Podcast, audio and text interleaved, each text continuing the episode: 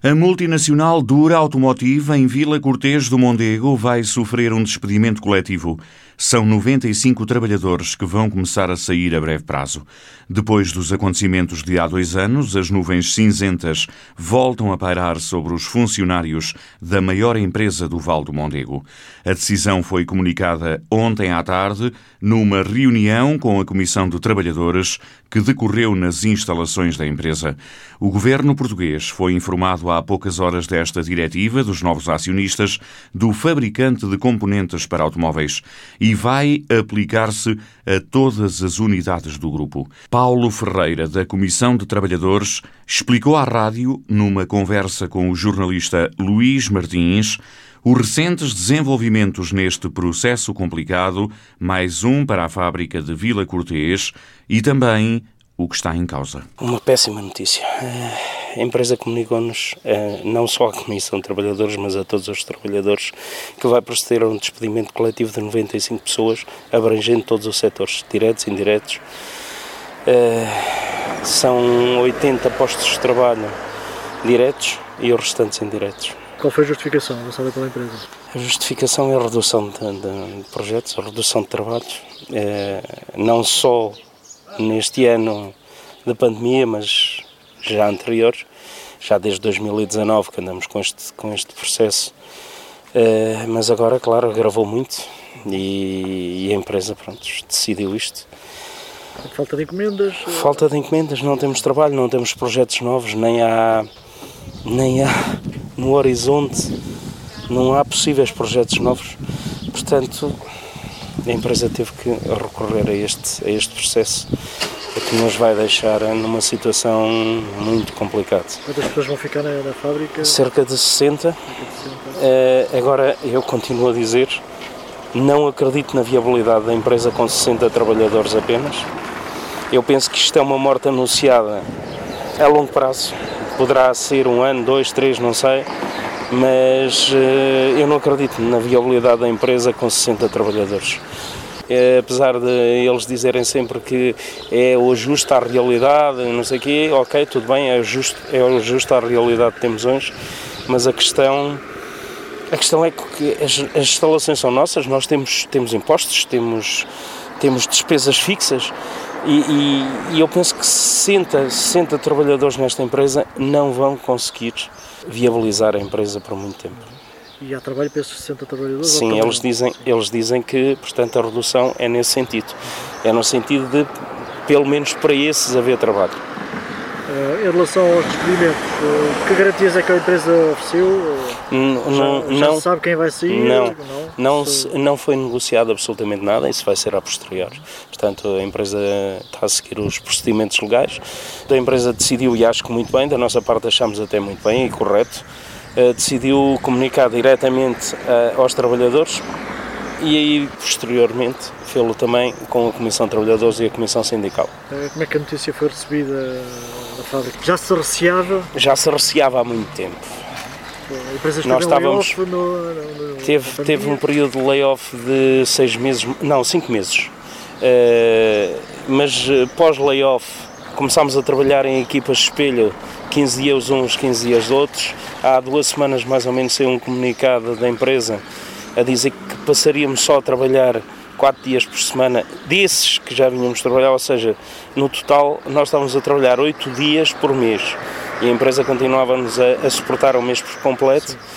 Eh, evidentemente que isto era uma situação que não se poderia estamos, arrastar. Estamos numa situação uh, sem saída, digamos assim. Sem saída, exatamente. Uh, todos os trabalhadores tinham mais ou menos a noção de que alguma coisa teria que ser feita. Evidentemente, toda a gente estava à espera que fosse outra coisa, não isto, mas claro, no fundo, no fundo.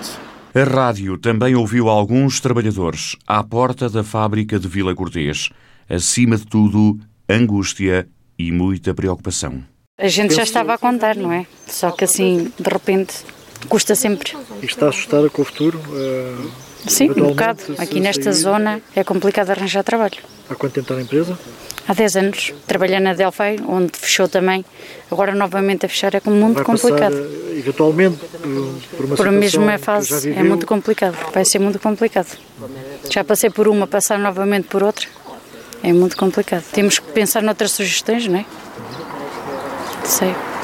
Mas vai ser muito complicado. É naquela da expectativa, sempre de aguardar, aguardar, mas lá está. Não, era sempre o inevitável e esperámos sempre que nunca acontecesse, até que pronto, chegou o dia e acabou por acontecer. E lá está, as alternativas na, na zona não, nunca são muitas, como costuma dizer, porque não há muito por onde escolher, embora haja possíveis criações de empregos na, na zona da Guarda, mas nunca algo que que seja, eh, consiga absorver todas as pessoas logo diretamente e facilmente. Sim, é assustado, sim, todos ficamos, porque não, lá está, não sabemos se nos calha a nós, calha ao colega do lado, embora pronto, seja lamentável calhar-nos a nós ou ao colega do lado, porque lá está, somos, é, é como a colega disse, somos um grupo e estamos todos no mesmo barco. Ainda estou assim um bocadinho em choque, custa um bocadinho a acreditar. É verdade que nós já andávamos assim pelo menos há dois anos, mas ainda estou, ainda não quero acreditar que é verdade. Tudo indicava que isto pudesse acontecer, mas nós, como somos um grupo e há várias fábricas espalhadas pelo mundo, tínhamos a sensação que poderia vir trabalho de uma fábrica para a nossa. Era sempre a nossa esperança, mas pelos vistos nada disso aconteceu. Alertámos na altura para esta situação, diziam que tínhamos tempo e não sei o quê. Agora o nosso tempo é, é despedir as pessoas. Aqui na nossa região também há pouco emprego. Está assustada com, com esta Bastante, situação? bastante, bastante. Tanto por mim como pelos meus colegas, por todos nós. Nós conhecemos-nos aqui muitos, quase há 30 anos. Não é? É o meu primeiro trabalho, foi sempre aqui que eu trabalhei e não vai ser fácil. Há sempre uma luz ao fundo do túnel e uma pessoa está sempre à espera do melhor mas uh, digamos que há coisa de um ano para cá e depois com a situação de Covid piorou muito a situação e, veio agravar uh, o desenrolar do que estava a acontecer já há uns anitos e veio agravar ainda mais a situação. E, na sua opinião, acha que era possível a empresa não recorrer a esta, esta medida tão drástica? É assim, nós neste momento temos pouco, pouco trabalho, ou seja, também fruto um, um bocado do, do Covid, mas também não podemos estar só a, a culpar o Covid.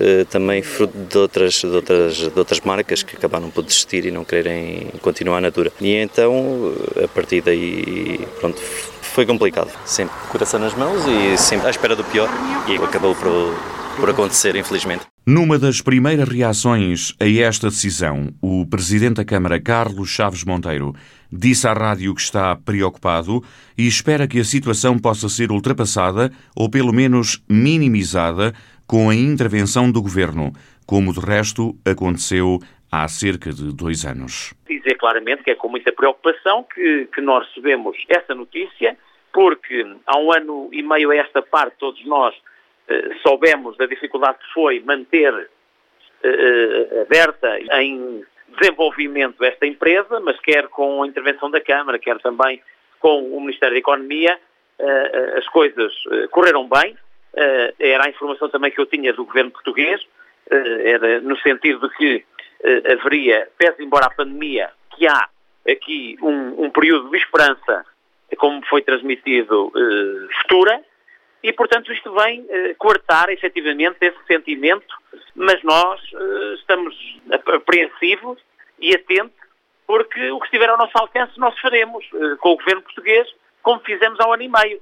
E não vamos deixar, efetivamente, que esta empresa eh, possa ver reduzido o seu número de postos de trabalho eh, e que, com isso, prejudique gravemente eh, a sua manutenção num território como o nosso, que efetivamente precisa da criação de postos de trabalho e, portanto, a não ser assim, merecerá toda a oposição, Presidente da Câmara da Guarda, e tudo faremos para estar ao lado dos trabalhadores eh, na manutenção e, e, de todos os postos de trabalho e, e também, como é óbvio, eh, da, da, manutenção da atividade económica da empresa na Guarda. É isto que eu neste momento tenho a dizer, sem prejuízo do que eu puder saber, fruto do, do contacto que aguardo da própria administração para me pôr ao corrente daquilo que está eh, a acontecer ou vai acontecer. O autarca espera uma intervenção do governo, como de resto aconteceu há cerca de dois anos, e que levou à mudança de atitude por parte dos acionistas da empresa? A Câmara fez o que estava ao seu alcance, conjuntamente com uh, o, próprio Ministério da Economia, uh, e, e, muitas diligências foram feitas em Portugal, mas também nos Estados Unidos, onde este grupo financeiro tem sede, Nós tivemos desde a primeira hora alinhados com a estratégia do Governo e naquilo que foi a nossa preocupação também transmitir eh, quais eram os factos reais que mereceriam ser discutidos numa reunião. Foi frutífera essas reuniões que aconteceram, também com a intermediação eh, do embaixador português nos Estados Unidos da América e com certeza que tudo o que estiver ao nosso alcance, mais uma vez, se for caso disso, espero que não se confirme a, a notícia mais pessimista, mas se for o caso, eh, confirmando-se a mesma, eh, merecerá da nossa parte a maior atenção e o maior esforço para nós tentarmos evitar qualquer despedimento eh, e, consequentemente, manter esta empresa no território, que é crucial, como disse também na altura, que é crucial para o desenvolvimento económico e social do território. Nós vamos trabalhar, estaremos ao lado dos trabalhadores, ao lado da influência que podermos exercer junto do governo português para também, naquilo que é a sua capacidade diplomática e diplomacia económica que está ao seu alcance, poder interferir para que esta empresa mantenha os seus postos de trabalho e, e também a sua cota-parte de mercado, eh, mesmo num período de pandemia, conseguiu salvaguardar e manter mais de 100 postos de trabalho uh, a laborar. Carlos Chaves Monteiro tem agendadas reuniões, nomeadamente com a administração da Dura, em Portugal. Admite que, a confirmar-se o pior cenário, será um duro golpe ao nível das questões económicas e sociais para muitas famílias do Val do Mondego e não só. É evidente que a perda de postos de trabalho é sempre uh, avaliada com um sentimento negativo uh, e prejudicial para o desenvolvimento económico com certeza que eh, nós vamos acreditar e trabalhar para que isso não aconteça. Futuramente veremos o que é que será a solução a desenvolver para este caso concreto e depois perceberemos melhor se de facto esta realidade vai acontecer ou não vai acontecer. Até aqui funcionou, foi produtiva, deu rendimento, outras empresas existem do mesmo ramo ou idêntico, também são produtivas e reforçam os seus investimentos, portanto, nós próprios não compreendemos uma uh, solução destas. A multinacional Dura Automotiva, em Vila Cortês do Mondego, vai sofrer um despedimento coletivo. São 95 trabalhadores que vão sair a breve prazo. Assim, a partir de setembro, a unidade da Guarda ficará a laborar com apenas 60 trabalhadores.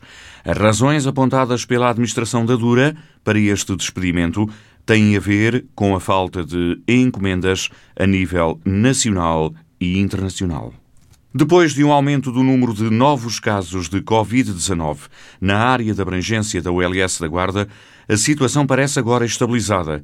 Foi no mês de abril que a Unidade Local de Saúde voltou a registrar um aumento considerável de novos infectados, mas a situação não teve grandes reflexos no serviço de internamento do Hospital da Guarda e nos cuidados intensivos.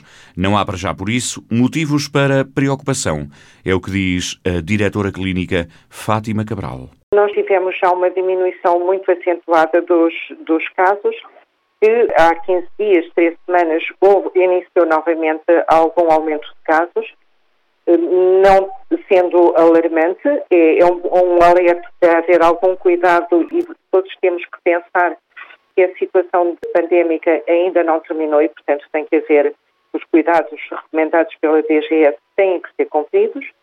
A nível hospitalar, tivemos um aumento de casos em internamento em enfermaria. Em cuidados intensivos, têm-se mantido com dois internamentos já há bastante tempo. Claro, não são sempre os mesmos doentes, há uns que, que, têm, que saem dos cuidados intensivos, outros que entram, mas temos tido sempre uma média de dois doentes internados.